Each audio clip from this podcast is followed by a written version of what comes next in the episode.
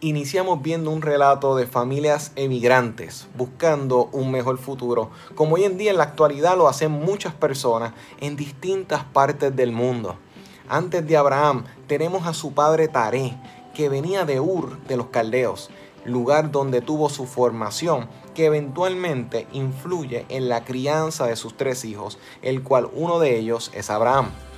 Abraham y su familia, como emigrantes, enfrentarían desastres naturales, hambre y amenazas, pero esto los llevaría a ser refugiados en varias ocasiones en búsqueda de un nuevo marco geográfico. Y así es nuestra vida cuando entendemos que es un momento de construir un nuevo futuro, cuando estamos dispuestos a tomar retos para iniciar cualquier nuevo proyecto, emprender una carrera, iniciar una visión, etcétera de una manera consciente o inconsciente, cargamos unas tradiciones que se nos comparten, costumbres, doctrinas y ritos que se mantienen de generación en generación. Las tradiciones en sí no son malas, escúchame bien, siempre y cuando no te cierren las puertas a crecer y a emprender aquello que Dios tiene y quiere hacer en tu vida y en las personas que te rodean.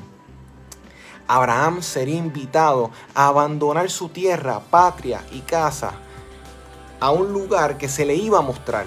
La rutina y lo repetitivo era la norma para estas personas que no tenían los medios de transportación que nosotros tenemos para ir lejos de su hogar. Una vida sedentaria en un lugar no era popular, eh, eh, era, no era algo atractivo, pues era lanzarse hacia lo desconocido, pues tiene sus peligros.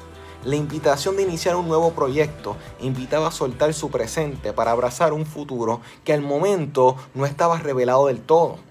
Se requiere fe y valentía para responder a ese tipo de invitación y más cuando consideramos que él tenía 75 años de edad.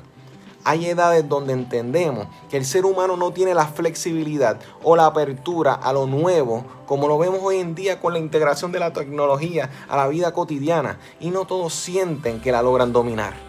Abandonar una cierta forma de pensar resulta doloroso, produce ansiedad e infunde miedo. Pero cuando Dios es quien te invita, abre un sinnúmero de posibilidades que pueden hacerse realidad no solo para ti, sino para todos los que te rodean, de los que serán impactados por ese sueño que estás abrazando de parte de Dios. Todos tenemos un deseo de ser reconocidos, ser relevantes y significativos en los lugares donde nos rodeamos y más allá. Dios le dice a Abraham, haré tu nombre grande. Y en efecto, su nombre está este, presente en las tres religiones más grandes del mundo. Ahora bien, repetir recetas pasadas no siempre será lo que te va a dar éxito.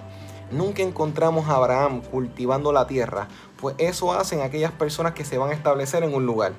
Pero su descendencia es la que vemos sembrando y cosechando.